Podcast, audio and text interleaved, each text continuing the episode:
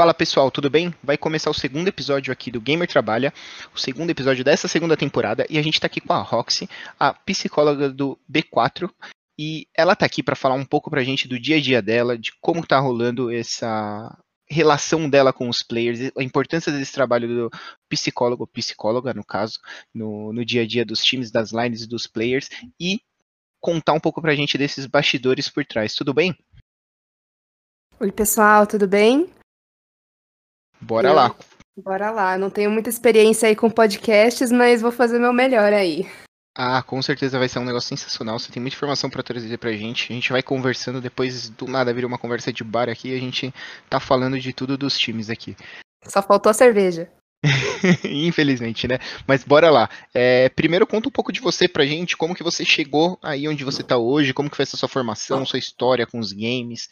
É, fala aí um pouquinho pra gente. Meu nome é Roxane, eu sou psicóloga aqui da B4 Esportes. Eu me formei em psicologia na PUC, aqui de São Paulo, em 2017. E um pouquinho da minha trajetória dentro de games, é, não sei dizer se o meu interesse de games nasceu ao ver o meu pai jogar ou se eu já tinha interesse em games antes disso, né? Eu sei que eu sempre fui muito ligada a computador. Mas eu lembro de jogar Zelda com meu pai, ainda no Nintendo 64, horas a fio de madrugada. Então, eu sempre fui muito ligada a jogos, é, principalmente esses jogos mais da Nintendo, Mario, GameCube, enfim.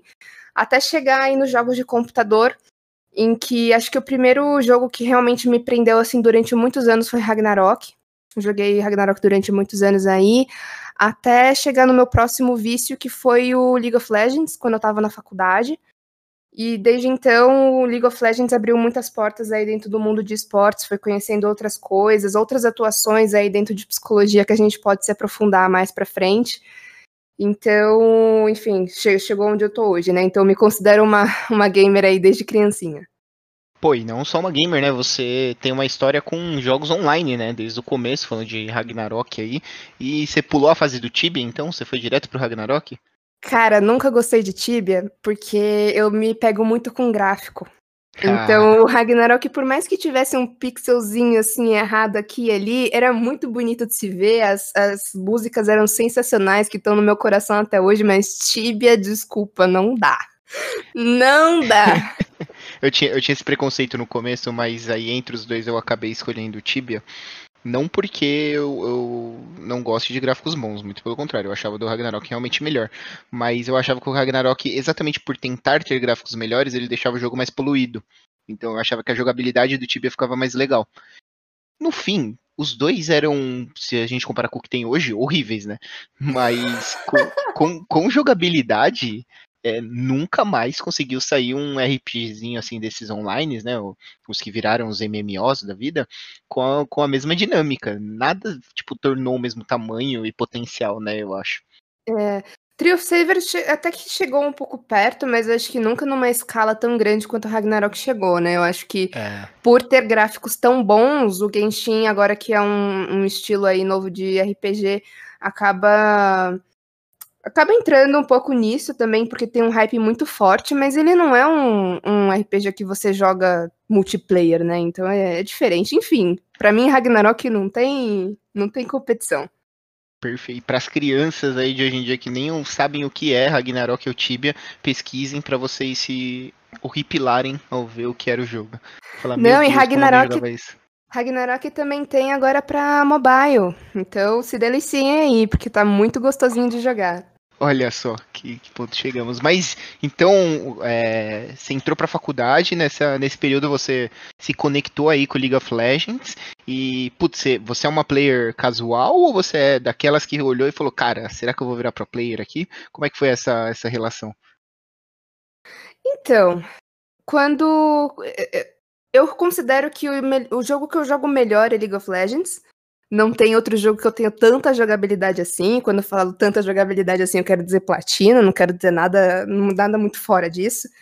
Mas teve uma épocazinha aí da minha vida que eu fazia parte de um ou dois times, mais para fazer campeonato de RP e nunca pensando quero disputar um um circuito desafiante nem nada do tipo. Então, nunca pensei que eu queria ser uma, uma pro player, mas eu pensei que jogando bem seria também uma porta de entrada até para o reconhecimento da própria psicologia. Então, enfim, teve uma época da minha vida aí que eu acabei treinando um pouquinho mais para isso, sim. E nesse período, então, que você se dedicava mais ao, ao LoL, você já tinha esse, essa vontade, essa conexão de tentar ligar a sua profissão, a, a, psicologia como, como um todo ali com os esportes, é isso? Ah, sim, foi depois da faculdade, né? Eu acho que então a gente poderia começar um pouquinho da minha trajetória, que aí eu posso explicar para você um pouquinho essa parte, pode ser? Manda bala. Uh, na verdade, eu sempre soube que eu queria fazer psicologia, mas eu entrei na faculdade pensando que eu queria fazer clínica. Porque era o que eu queria desde que eu estava no nono ano, eu nunca me imaginei fazendo alguma coisa diferente. E quando você está na faculdade, você tem 80 mil matérias, estágio em 80 mil coisas, e você depois pega todas essas informações, coloca no papel e fala, e agora? Então, eu cheguei muito nessa fase quando eu estava no quarto para o quinto ano, que eu comecei meu TCC e aí eu tava gostando muito de hospitalar, já tava pensando que eu não queria mais clínica, mas ao mesmo tempo precisava de dinheiro, então eu queria ir pro RH. Enfim, tava aí com mil coisas na minha cabeça, até que chegou a hora de montar meu TCC. Quando chegou a hora de montar meu TCC, chegou a brilhante, acho assim, Deus colocou um, uma sementinha na minha frente e falou: aproveita. Porque não me imagino minha vida sendo diferente. A minha orientadora do TCC foi justamente a Evelise Fortin, que já participou aqui do podcast em edições anteriores, falando sobre educação. E ela foi quem me apresentou ali no meio de tanta turbulência nos meus pensamentos de o que, que vai ser o meu tema, falando um pouco sobre saúde mental e jogos. Né, o, o, o que, que os jogos poderiam fazer dentro da saúde mental, isso me chamou muita atenção. E foi aí, na verdade, que começou toda a minha trajetória, porque eu comecei, na verdade, pensando em jogos, tanto casuais quanto é, esses mais comerciais, né? Quanto serious games, que são jogos, é, enfim, elaborados exclusivamente para alguma, alguma questão né, mental. É, enfim, comecei a pesquisar um pouco mais sobre isso pro meu TCC. Deixa eu só te cortar rapidinho. Esse tipo de jogo, ele é tipo aqueles calm do para celular, mobile e tal, que serve para você mexer um pouco na mente, acalmar a mente, esse tipo de coisa? Tá. Eu vou, vou explicar mais ou menos o que, que são os Serious Games. Eles são jogos que eles são formatados como um jogo, seria... Uh, não é um Calm da vida, porque o Calm é um aplicativo específico para meditação. Mas ele é um jogo elaborado uh, junto com, enfim, é, efeitos visuais, músicas e etc., assim como um jogo normal, para um propósito específico que vai tratar de, de algum assunto mental. Então, por exemplo, eu uso muito com os meus pacientes, e eu vou explicar isso mais para frente, um negócio chamado bioneurofeedback, em que eu coloco um aparelho uh, que vai ler um pouco das, das ondas cerebrais e batimentos cardíacos, e isso vai me dar um dado em que dentro do jogo dele do celular, ele vai jogar o celular com a mente dele. Então tem lá as torrezinhas que ele precisa colocar para é, defender o, o território dele, né? Tem vindo alguns monstros para atacar, ele precisa colocar uma torrezinha ali. Só que para essa torre ficar ali, ele precisa se concentrar ele, a, o aparelho vai ler as ondas cerebrais dele, e aí a barra, né, de, a, a, barra de medição de concentração vai subir ou vai descer, de acordo com o quão concentrado ele tá, e aí ele vai ter energia suficiente para poder colocar uma torrezinha ali. Entende? Nossa, velho. Eu, eu achando que você sentava, conversava com a galera, dava umas dicas de como trabalhar, e era isso. E aí você ia anotando e seguindo a vida assim, é como eu conheço do, do padrão de psicologia. Não, não, o nosso trabalho vai bem mais fundo num treinamento também de concentração, treinamento de ansiedade, é, frustração, enfim, é, é preventivo também, né, o nosso trabalho. Cara, que é, foda. Isso foi um exemplo de serious games que a gente pode ter aí na comunidade. Enfim, tem jogos é, voltados para depressão, jogos voltados para TDAH, enfim, é, jogos voltados aí para diversas é, diversos transtornos mentais. E de, dentro desse, desse meu TCC, né, eu acabei me envolvendo muito nessa questão de business e, e jogos e, enfim, pesquisas, né, no geral, justamente por conta da Ivelise. Apresentei meu TCC, eh, fui até Curitiba na, em uma feira de games para poder apresentar ele, sair uma revista e tudo mais. Acabei gostando, falei, meu Deus, gostei muito de trabalhar junto com jogos e tudo mais. Até que um belo dia no Facebook, eu eu vi um post da Natália Zakowski entrando na CNB. E não sei se você sabe disso, mas a Natália Zakowski ela é um ano mais velha que eu, ela é teoricamente então minha veterana na PUC. Ela e já ela tinha se também formado. é parça da Evelise, certo? Exato, é.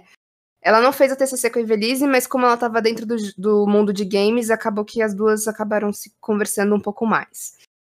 E, enfim, eu preciso admitir que durante os meus cinco anos de faculdade, eu senti um pouco de preconceito com psicologia, psicologia esportiva.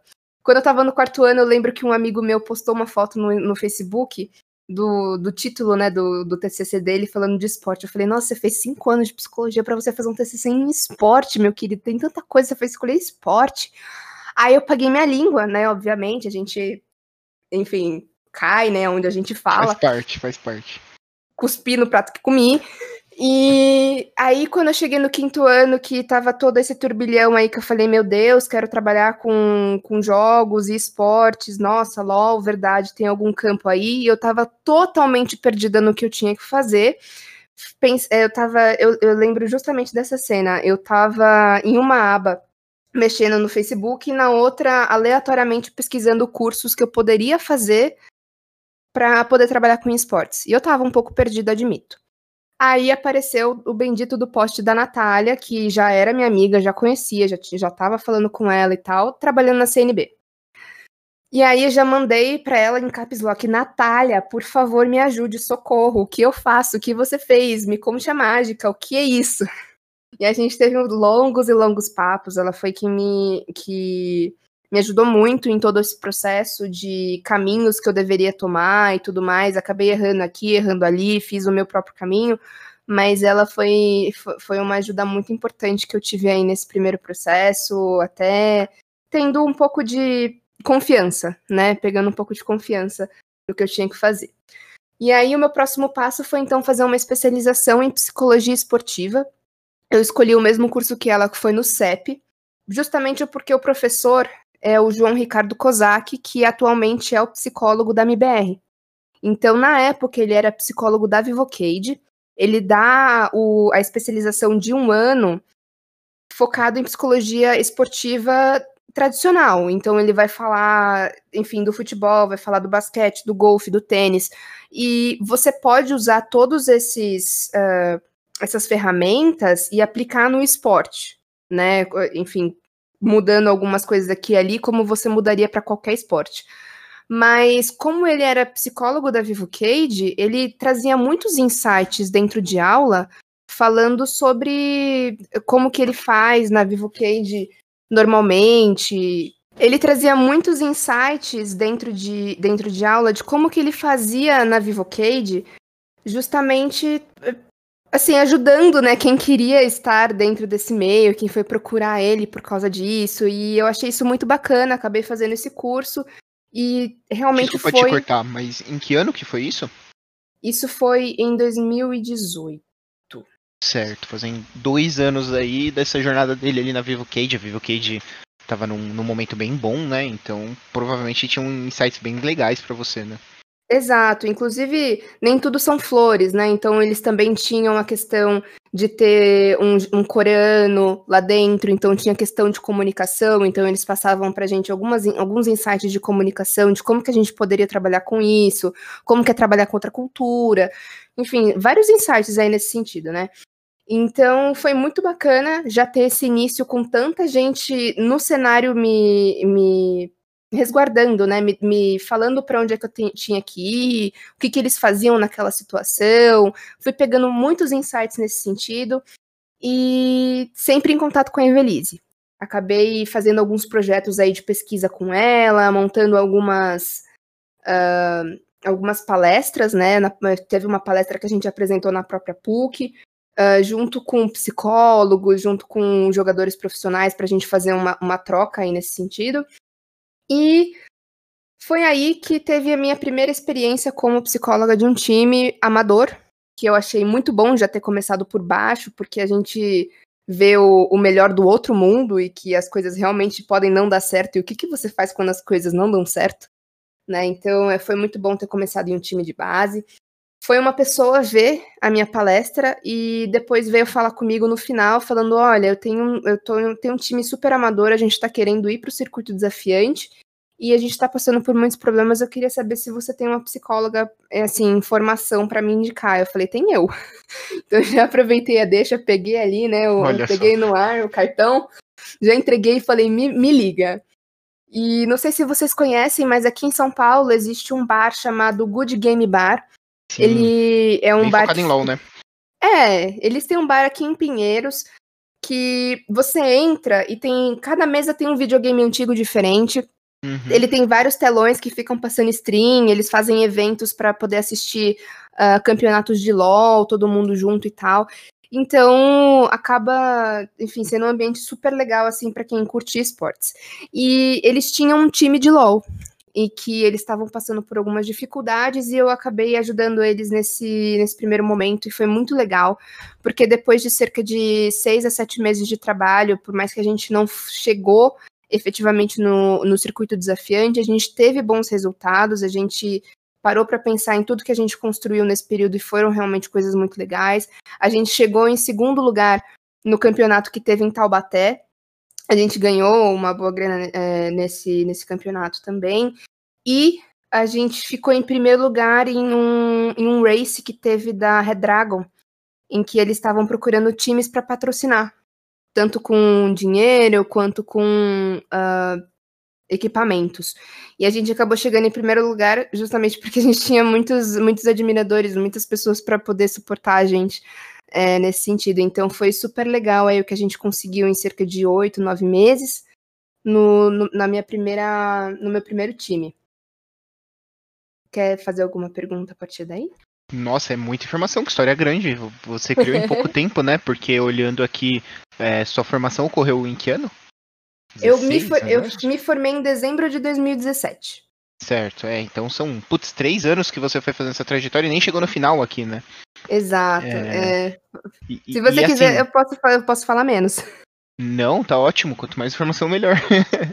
é, o, o, que eu acho interessante e aí, até, gostaria de te perguntar sobre isso, é que eu estava pesquisando bastante sobre vocês aqui do, do mundo da psicologia dentro dos esportes, e quando você começa a me trazer esses nomes todos que correlacionam, é, a Ivelise mesmo, você, a Natália, é, o Kozak, é, aqui a gente já acumula é, o, sei lá, 80% das pessoas que eu encontrei que vivem na, nesse mundo, assim. Tem mais umas três ou quatro pessoas aqui, mas me parece ainda muito pequeno e tem muito espaço, porque na minha cabeça é um dos mais importantes. E é, eu mesmo aqui tenho várias imersões aqui dentro do mundo dos esportes. E numa das últimas aqui foi ter um time amador. É, independente da modalidade das que, que a gente teve, das que a gente foi avançando, esse era um dos fatores cruciais, seja nos times. Então, vou te dar um exemplo. A gente tinha um time de console de Rainbow Six, e lá dentro do time de console de Rainbow Six, a gente tinha é, quatro players que estavam entre os 20, 30 melhores do, do cenário como um todo. Apesar de não ter cenário competitivo, era o que a gente poderia entrar chamar dos pro players lá, né? E o, o principal gap deles era o, o, o poder de concentração, de é, eles tomavam muito round é, depois de abrir grandes vantagens porque perdia na cabeça. É, e, e, esse trabalho seria incrivelmente importante. E aí a gente vai mais longe, é, a, até de, de começar em formação de time, muita gente começa a desfocar, é, conseguir manter todo mundo ali nos eixos para ir longe, putz, eu acho que sem ter esse trabalho, eu vejo quase impossível um time chegar longe, assim, a menos que, que esteja incrivelmente focado, incrivelmente alinhado todos os players, quando a gente fala de trabalho em equipe, nossa, sem, sem o trabalho de vocês eu acho impossível, então me parece muito pequeno, assim, eu estou certo, é, ou tem muita gente escondida aí? Acho que é um espaço pequeno, mas até a página 2 E existe muita gente escondida, mas também até a página 2. Eu acho que tudo tem seus, seus poréns, né? Falando um pouco sobre a importância, sobre eh, a importância do nosso trabalho, eu trabalhei até chegar na B4 muito em times de base. Então eu trabalhei com time de base de LoL, depois eu fui para o time de base de, de CS, que eu fiquei mais seis meses. E, enfim, eu, eu sei que tem muitos times que chegam no competitivo final. Uh, tanto times completos quanto seleção, né, de pool e, e olheiros, e etc., sozinhos, sem trabalho multidisciplinar.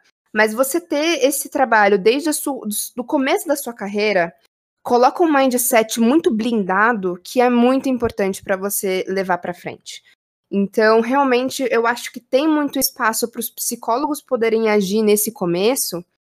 Uh, e, e, tem muitos times entrando né? Então realmente acaba tendo muito espaço, tem justamente por causa desse movimento que eu vejo, por exemplo, do Cláudio fazendo, da Natália fazendo, o é, José Aníbal, que é da fazendo, o Kozak fazendo, tem muita gente que está conhecendo o trabalho, que está se interessando, que vê essas pessoas no Instagram e falam: caramba, por, é, por saber o que você faz, eu queria juntar as duas coisas e me inserir nesse meio.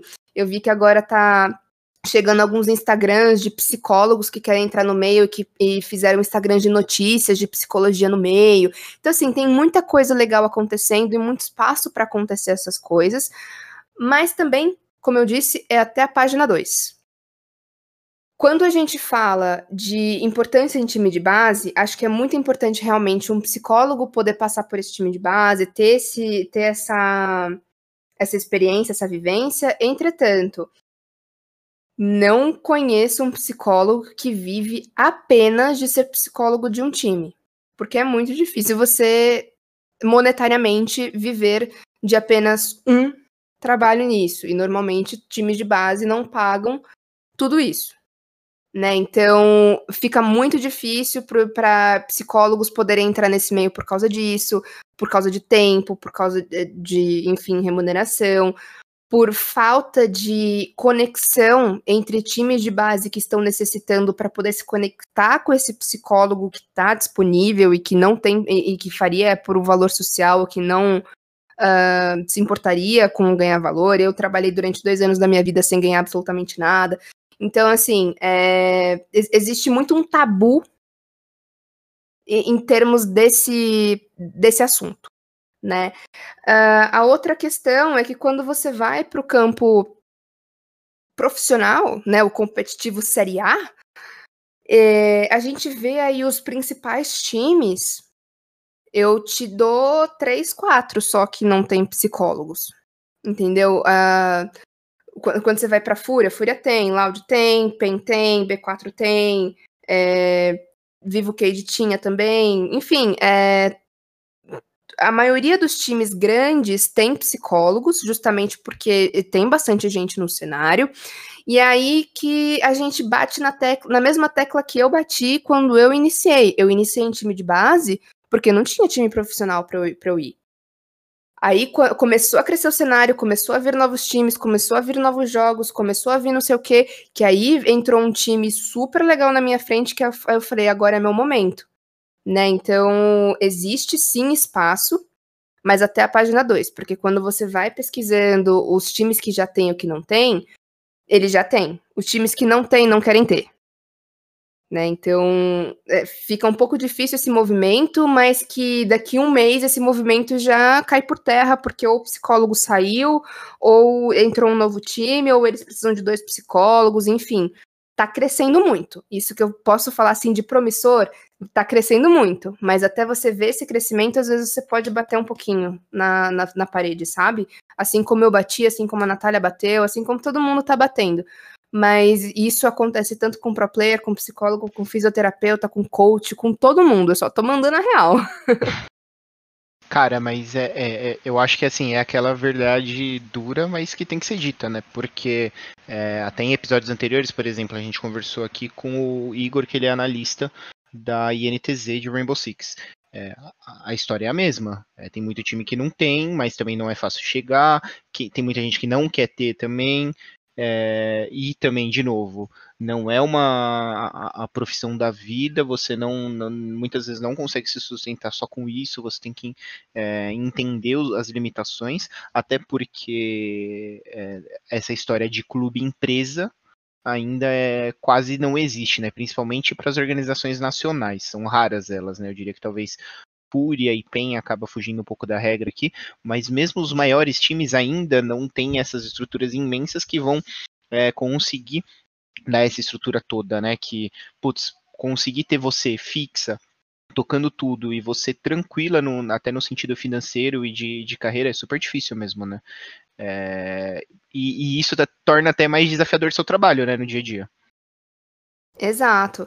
Como, como eu falei, quando a gente estava se apresentando, eu tenho uma vida tripla, né? Que é para conseguir manter os, os, os, custos aqui e pagar os boletos. Então, é, é, muito difícil você viver apenas do, do esporte. Mas não é impossível e a gente está caminhando para tal coisa, né? Mas eu acho que isso nem é uma expectativa dos psicólogos especificamente, porque quando a gente se forma, a gente tem um campo de atuação tão grande e por mais que a demanda seja, enfim, o, o time seja demandante, não é uma coisa que vai pegar oito horas do seu dia, cinco dias por semana. Muitas vezes você vai estar trabalhando de final de semana para poder fazer acompanhamento de campeonato. Então você tem espaço para você trabalhar com outras coisas. Você não precisa viver apenas disso. Esse, esse é o bom de você ser psicólogo, de você ser fisioterapeuta, que você tem espaço para você trabalhar em outros campos também. Então, você sendo psicólogo, você pode trabalhar em clínica, você pode trabalhar com outras modalidades esportivas, né, que você goste. Então, você pode trabalhar com gente do futebol, pode trabalhar com basquete, com golfe, enfim. Você tem aí um campo bem amplo aí de atuação. Cara, é, é, é, são fatores aqui para todo mundo que tem essa, esse pensamento, essa vontade, né, tentar é, refletir um pouco. E, putz, é, como que foi o desenrolar dessa história até a gente chegar um pouco de como que é seu dia a dia, como que, que foram os próximos passos depois de você passar por, por esse início de jornada dentro de times? Tá. É, eu acabei colocando o carro na frente dos bois, né? A gente tava Zero numa crise, pergunta. A gente vai desenrolando aqui, faz um nó e vai passando e chega lá. A gente tava falando de um negócio, já emendei com outro, já emendei com remuneração, já emendei com. Enfim, coloquei o carro na frente dos bois, desculpa. Assim Mas voltando, bom. voltando. É, eu atuei, então, durante um ano e meio, um, quase dois anos, com times de base, sem receber nada por isso, justamente ganhando currículo e falar, olha, fiquei um ano nesse time e tudo mais. Uh, e uma coisa que eu aprendi nesse meio tempo e que eu posso falar para vocês é deem a cara a tapa. Isso faz muita diferença. Eu colei na Natália, colei no Cláudio, fui pegando dicas, é... montei a minha como é que, como é que eu posso falar aqui isso? É, é, um plano de ação, né? Um documento, um plano de ação em que você apresenta para o dono de, do time como que você quer fazer o seu trabalho, quantas horas você vai dedicar, quanto que você cobra para isso, o que que você vai trabalhar, como que você vai trabalhar. Você monta isso em duas páginas, envia e fala: tô disponível pelo valor que você quer, ou tô disponível pelo valor X, porque minha hora é tal, enfim. Uh, você manda para os donos do time e, enfim, fingers crossed. Uh, isso foi muito um quebra um quebra-gelo para mim, porque eu mandei meu nome para, enfim, diversos e diversos times.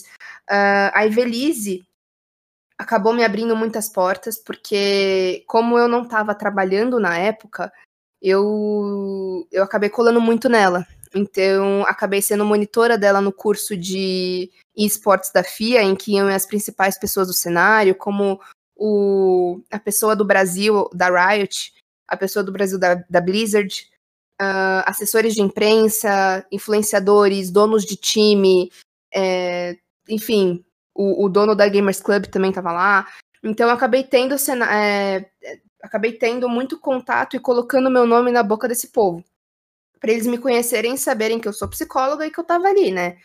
Nisso, eu acabei mandando meu nome para um time X que tava lá, enfim, nada que, que tenha saído muito do papel, mas foi muito importante para a gente manter contatos de negócios aí dentro do cenário.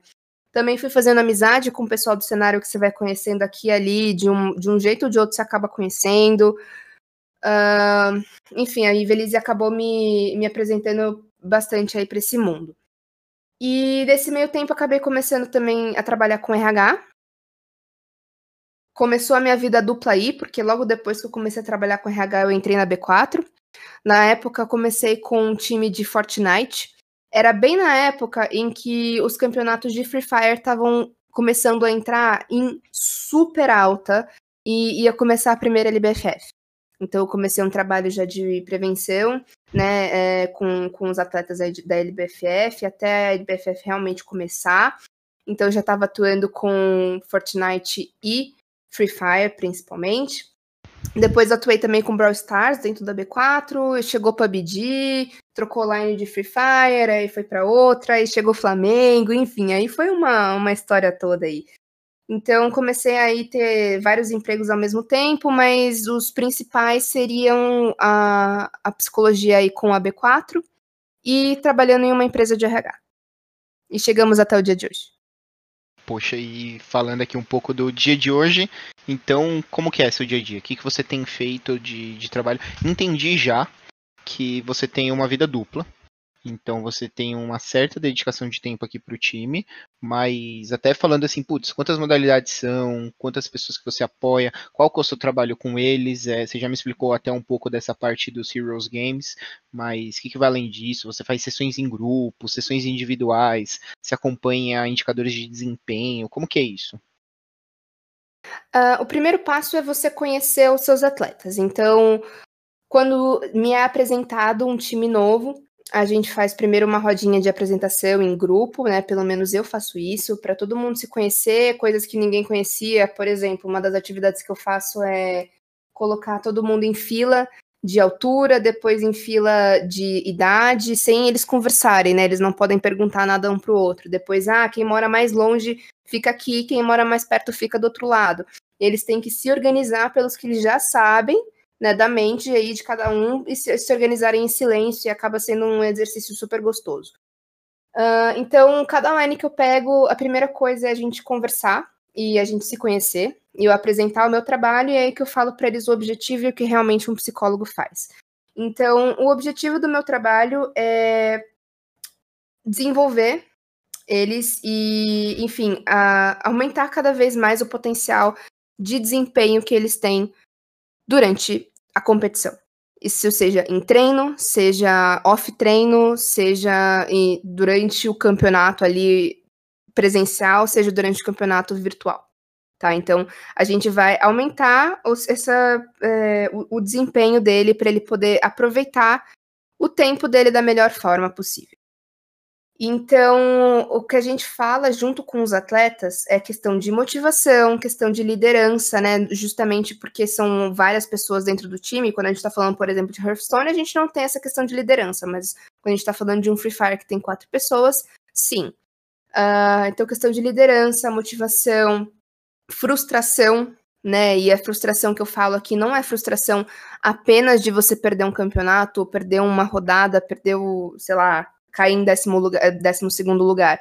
É frustração do dia a dia mesmo, de um treino não ter dado certo, de, das coisas não, não estarem legais, enfim.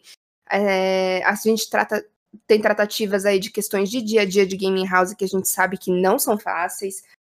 Uh, a gente tem também trabalho em equipe, é, trabalhos individuais, ansiedade, que é uma das principais queixas aí, e também concentração e atenção. Então a gente tem um trabalho super multidisciplinar, junto com coach, junto com fisioterapeuta, junto com manager, junto com é, toda a equipe técnica, para tratar de diversos assuntos que vão permear o, os três meses de campeonato que esse, que esse atleta vai ter.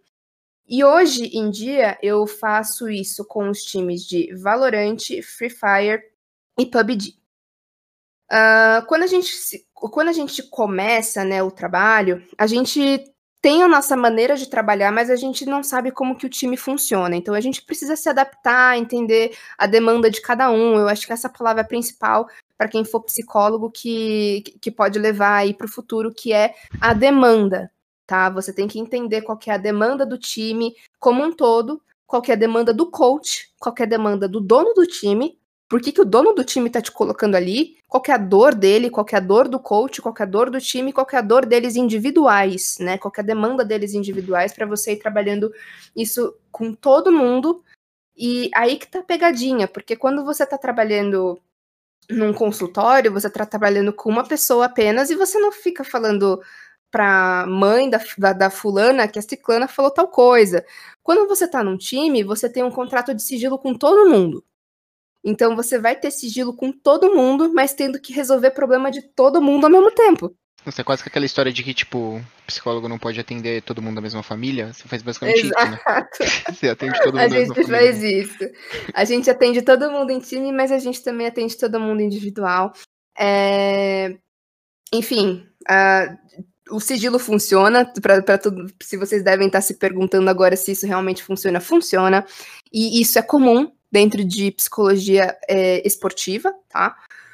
E como que eu estruturo os meus atendimentos, ou como que eu venho estruturando em todos os times, e isso vem funcionando, né? Por mais que os times sejam diferentes. Eu faço as duas modalidades, tanto atendimentos grupais quanto atendimentos individuais. Os atendimentos grupais eu faço principalmente no início, em que eu tô conhecendo o pessoal, eu tô fazendo eles se integra integrarem mais, porque aí eu faço uma brincadeira junto com eles, eu entendo quem que fala é, mais grosso, quem fala, quem que é mais retraído, eu entendo como que eles funcionam no dia a dia assim, e vou montando os meus planos de ação a partir disso.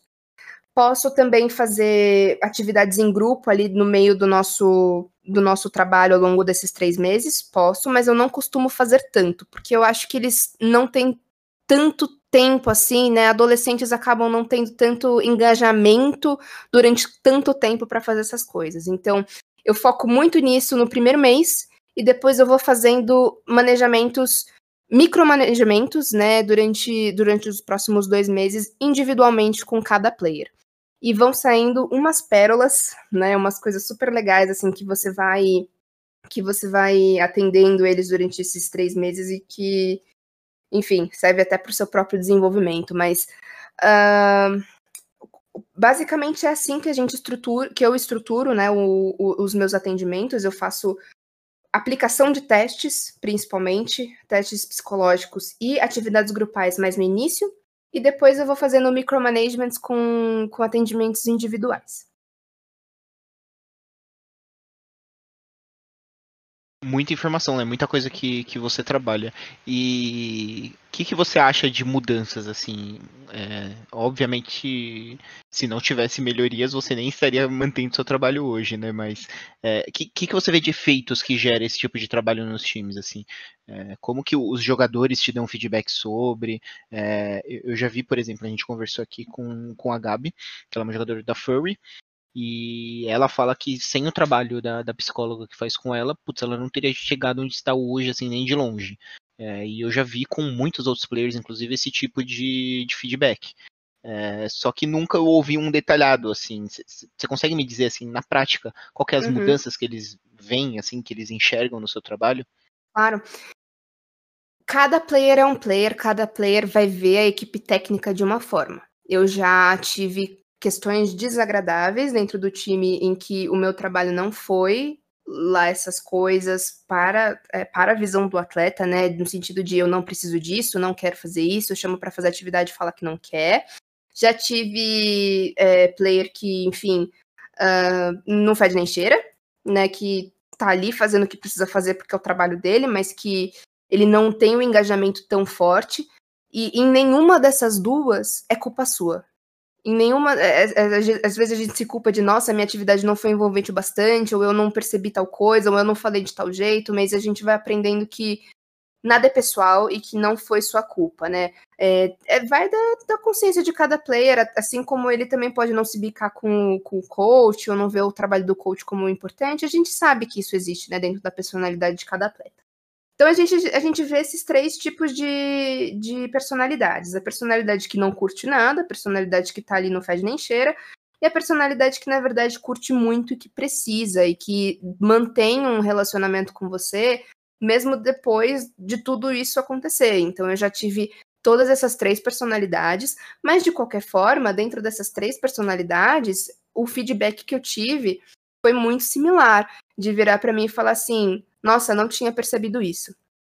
E eu acho que essa é a questão mais importante uh, do, do, do que, que eu posso dizer que é a importância do nosso trabalho. Quando você chega e você ouve, nossa, não tinha percebido isso, que a gente vê qual é a importância que a gente tem nesses momentos de é, ali é um espaço do atleta. O atleta, tanto no grupal quanto no individual, ele vai ter o espaço dele para ele falar o que ele quiser.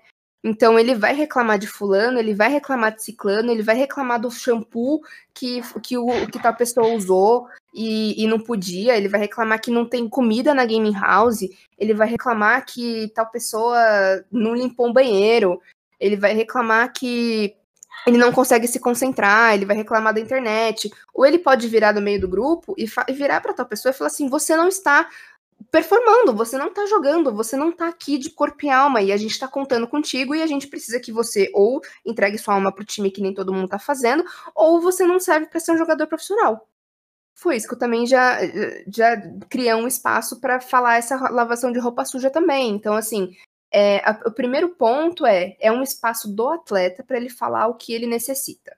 Segundo, é um espaço para você de fora fazer uma análise clínica científica de tudo o que está acontecendo e você passar para eles de forma com que eles possam pegar isso, olhar, mastigar e te devolver de uma forma bonita.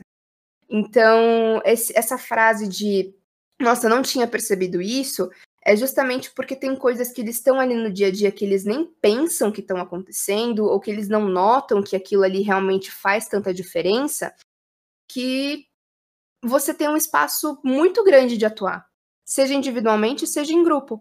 Então, às vezes, é você aplicar um teste naquela pessoa, você dá uma devolutiva daquele teste para a pessoa e você virar para ele e falar assim: olha, pessoa, fulano, você saiu aqui no teste que você tem uma personalidade que é muito expansiva mas que na hora que você vai liderar, você lidera muito por observação e você acaba não colocando muito suas coisas é, eh, para fora. E o que, que, você acha sobre isso? Ele falou assim: nossa, realmente é uma, uma coisa que já me falaram, né?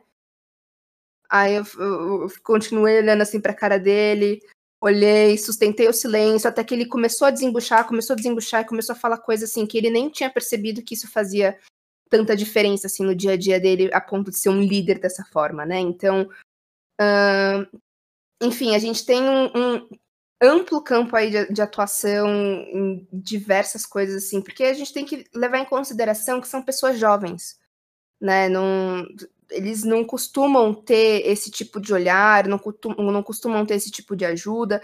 E quando chega uma pessoa falando esse monte de coisa, é muita novidade para eles e é muito espaço Sim. novo para você trabalhar que você vai aproveitar assim da melhor forma possível, que vai ser muito bom realmente para eles, né? Então, enfim. Falei demais. Nossa, está ótimo.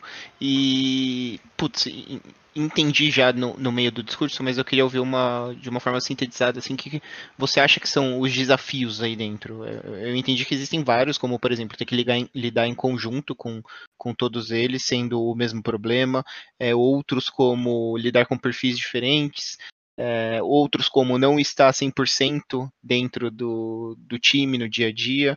É, existem outros? Como é que é esse ponto dos seus desafios aqui? É, bom, podemos falar um pouco sobre os desafios tanto individuais quanto os eh, desafios grupais. Então, nos desafios individuais, está tudo, todas aquelas tratativas que a gente que eu, que eu comentei com você que eu faço, né? Então, quando a gente fala de tratativa de motivação, existe aquela pessoa que não tá querendo treinar, que vai pro shopping na hora do treino, que é, fica dentro do quarto, que não, que não interage com o time. É, tem também a, a tratativa de, de, concentração, que não consegue aproveitar o treino da melhor forma, ou que quando eu viro e falo, tá bom, o que, que você aprendeu no treino de hoje? Olha pra minha cara e não sabe o que responder. É, que chega na hora da, do jogo, né, da competição em si, e tem um apagão, né? Às vezes fica super nervoso, não consegue mirar direito para poder atirar na pessoa. Então, é, os desafios individuais são muito nessa tratativa, mas também questões pessoais, né? Às vezes eles trazem algumas coisas sim sobre vida pessoal, briga com mãe, briga com namorada, problema financeiro, é, de estar tá longe da família, de ah, não quero continuar porque eu estou muito longe da minha família, estou sentindo que eu não estou é, correspondendo ao que eles querem. Enfim, existem milhões de coisas, porque, como eu falei, eles são jovens. Então, quando a gente fala é, deles individualmente, são muitas, muitos desafios ligados a, ok, como que podemos fazer para que você tenha uma performance boa e você consiga desenvolver isso para não afetar a sua performance, né? Certo. Quando a gente está falando de performance de time, é muito trabalho em time, questão de comunicação é o principal e é um dos meus maiores trabalhos é com comunicação. Uh, aquela coisa de 80 mil pessoas falando ao mesmo tempo, ou ninguém comunica, ou alguém comunica ninguém ouve. Isso, isso gera muita briga. Pode parecer que não, mas gera, é, é um dos maiores causadores de briga. Uh, questão de convivência, se a gente está falando de um time profissional com GH, questão de convivência é muito presente também. Uh, e isso também gera problemas de comportamento. O que mais em termos de time? Acho que também a questão de harmonização junto com o coach, isso acaba sendo uma, uma demanda em todos os times que eu tive, no quesito de, ah, o coach tá falando um pouco assim, ele tá falando um pouco assado, não tô gostando, ou ah, queria que ele fosse um pouco mais presente nesse momento, porque eu, como capitão, não, não consigo passar isso para o time, só ele consegue. Então a gente acaba fazendo um intermédio também, né? Tem o desafio de, de fazer esse intermédio, de como, como que eu mantenho o sigilo, mas mesmo assim eu falo para ele que ele precisa fazer tal coisa. Né? Então a gente tem um procedimento muito cirúrgico aí para poder, poder contornar esses problemas. Também tem, enfim, desafios uh, comportamentais no geral. Porque eu já na B4, né, já tive muita, muita demanda na B4 e principalmente nos times anteriores que eu estive. Mas eu tive muita demanda de comportamento fora de jogo. Por exemplo, em rede social, em Twitter, em, em stream, e por que, que aquela pessoa age daquele jeito. Então, fazer um outro tipo de, de atendimento, né, de fulaninho, você não pode falar esse tipo de coisa no Twitter, entendeu? Mas por que, que você fez isso? Por que, que você age assim? Qual que é o motivo dessa sua raiva? Mas obviamente que de outro jeito, né? Então, enfim, é outra parte aí do desafio que eu tenho aí no dia a dia também. Nossa, cara, é, é, eu acho que dentro dos trabalhos que, que existem lá dentro, esses é, paralelos para se cuidar de um time, talvez sejam um dos mais difíceis, né? Uhum. Da psicologia. Porque, por exemplo, não, nem de longe desmerecendo, né? Mas o trabalho de um fisioterapeuta, ele não tem que cuidar do comportamental do, do atleta. Ele tem que. É, é, mais, talvez, direto. Acho que essa é a, é. a palavra. Vocês são mais é, subjetivos, né? E tem exato, que entrar no detalhe, tem que convencer tem que ensinar ao mesmo tempo. É super complexo, né? E você trouxe um ponto legal, né? De que eles são jovens muitas vezes, né? Então, isso também já causa uma dificuldade aqui para o trabalho de vocês, né?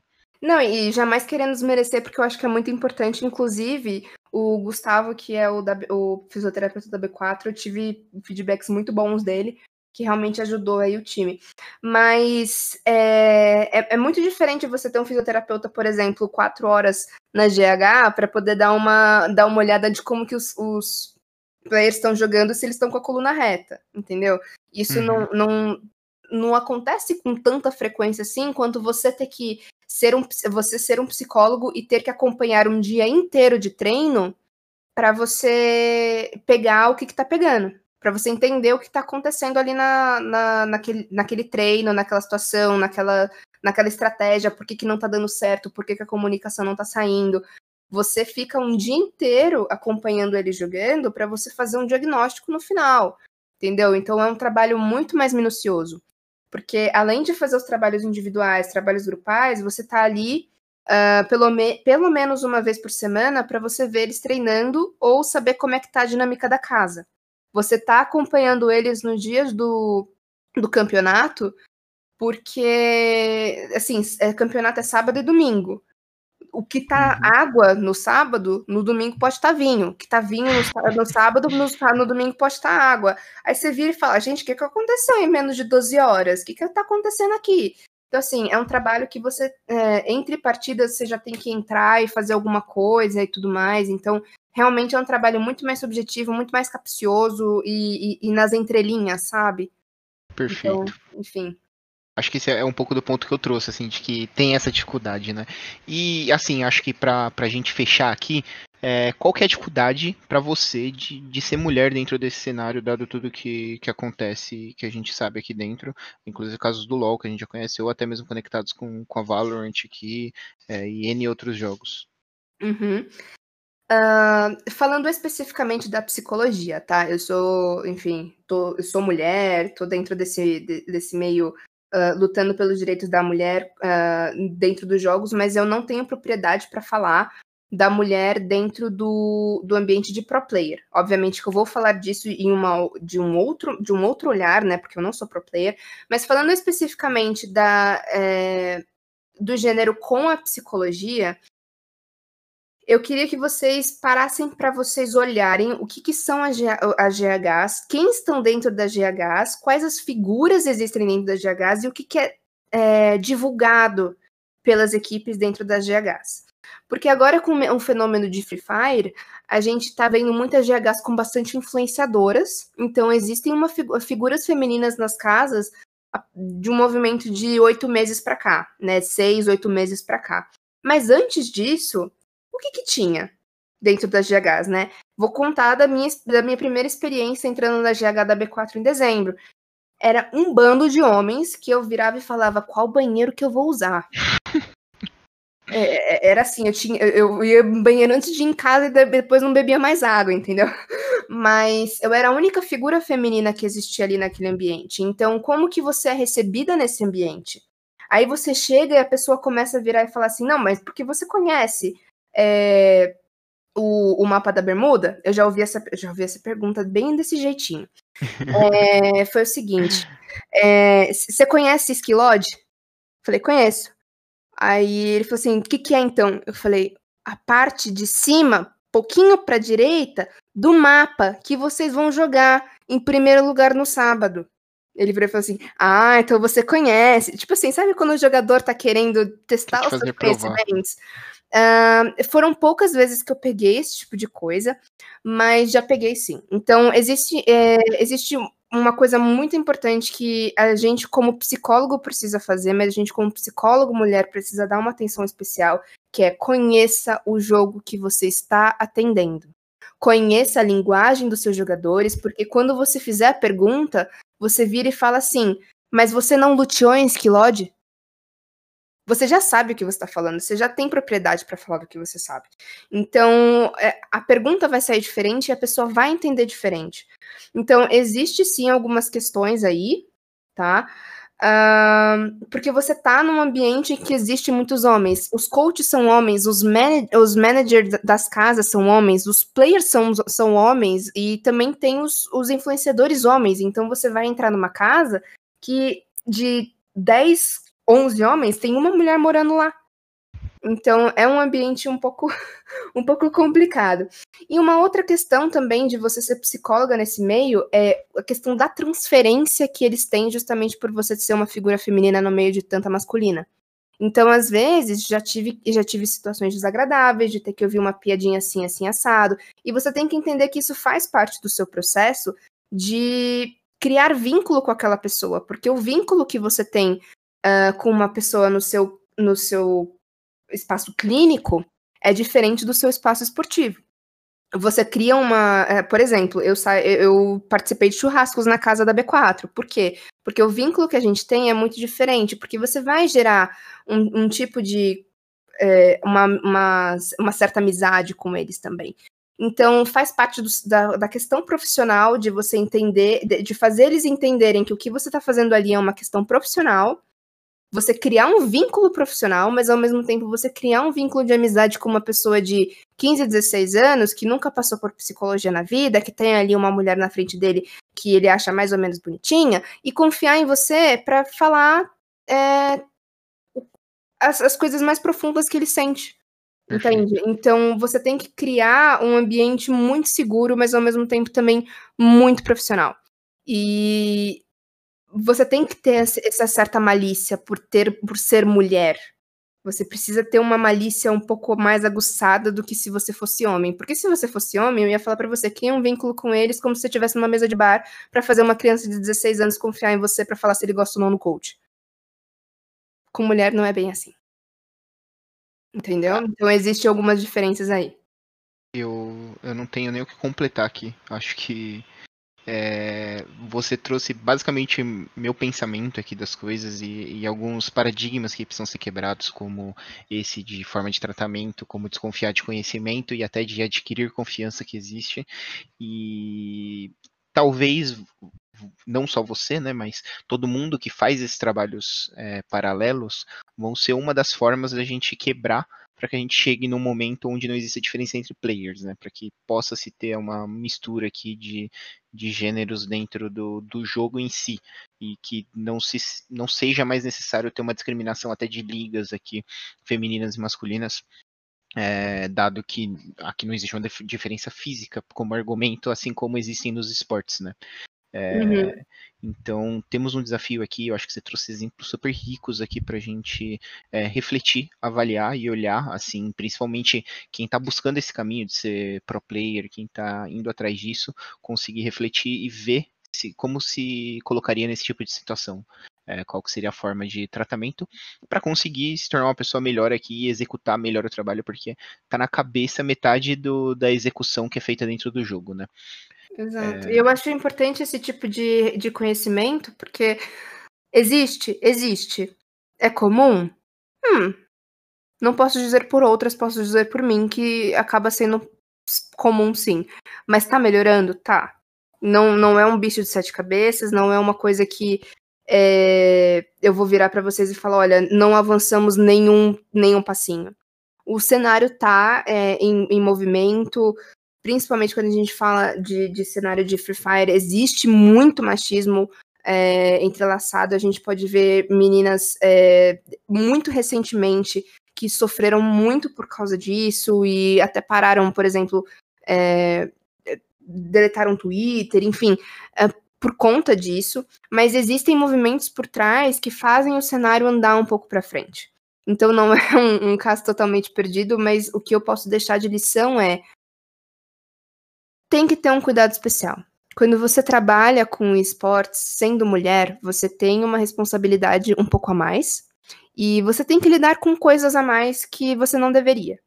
Então, existe sim um trabalho a se fazer, mas que dá para ser feito e que não é um bicho de sete cabeças. Não se prendam por causa disso e se existir algum problema, é, conte com o resto da, da comunidade profissional feminina para te ajudar, porque quando eu também tive problemas, eu contei com isso. para saber Perfeito. o que fazer, né? Então, enfim, tô disponível. Ótima mensagem e, e, muito legal saber que, que tem pessoas como você para fazer esse contato aí. Eu creio que, que se todo mundo fizer essa ponte, a gente chega lá também, né? É, putz, muito legal. Queria deixar agora um espaço aberto para é, você falar qualquer assunto que você queira, caso a gente não tenha tocado nele, algo que faltou, ou para também divulgar suas redes sociais, seu trabalho, trabalho com, com o time. É, fica super à vontade aqui para falar o que quiser, tá? Uh, acho que a única coisa que faltou, na verdade faltaram muitas, porque eu acho que é um né? assunto muito amplo e a gente pode ir conversando sobre isso no futuro e me perguntem nas redes sociais se vocês quiserem. Mas a importância do trabalho multidisciplinar e como que a gente pode ficar próximo nesse sentido, né?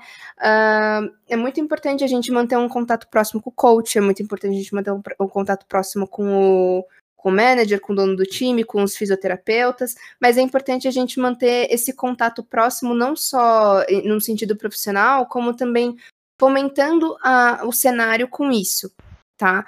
E nesse sentido, assim, eu, eu gostaria de, de fazer algumas divulgações, mas para vocês entenderem que o cenário se movimenta entre os backstages da vida, né? Então, hoje existe uma uma, uma consultoria especializada com quatro dos principais psicólogos uh, do, dos esportes, justamente para psicólogos em formação. Hoje, por, por, exemplo, no final de semana passado, a gente participou de de um campeonato de, de fisioterapeutas versus psicólogos no LoL, que, a gente está querendo fazer aí com coaches de outros times também.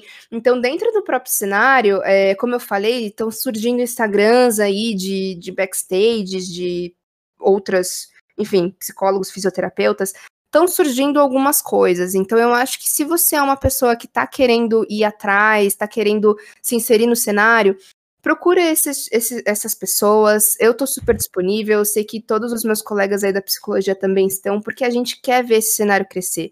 É muito importante a gente manter esse cenário multidisciplinar junto, porque a gente a gente não sai na capa da revista, né? A gente não sai na capa do post, mas a gente é o motivo desses jogadores continuarem ali sorrindo.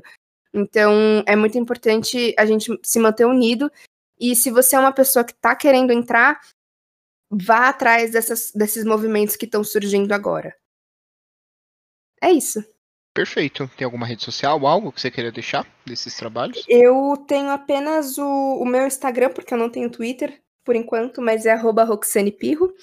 E se vocês preferirem também bater um papo ao vivo ou fazer um bate-papo cabeça, eu sei que eu falo demais, às vezes eu falo confuso, mas eu tento.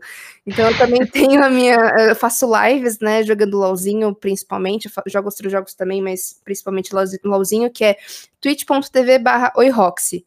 E aí vocês podem, enfim, falar comigo, me fazer algumas perguntas também. Show. É, também vai estar as redes sociais da, da Roxy no, nos nossos posts, então todo mundo fica ligado lá para conseguir entrar e acompanhar. Muito obrigado pela participação, muito obrigado pela conversa, foi sensacional, muita informação, muita coisa. É, quem quer saber um pouco mais vai adorar esse episódio, vai é, realmente trazer muito aprendizado. E também segue a gente lá, Gamer Trabalha, tanto no, no Instagram quanto no Twitter. O Twitter novinho ainda, muito pouca coisa lá. A gente ainda tá, tá construindo tudo. E, putz, espero acompanhar vocês que estão ouvindo aqui nos próximos episódios. É, espero conversar com você novamente em novas oportunidades, é, novas coisas que a gente faça, Rox. E muito obrigado pelo papo de novo, viu? Imagina, obrigada a você pelo convite, espero que tenham gostado e qualquer coisa estamos disponíveis aí de novo. Show, valeu pessoal, até mais.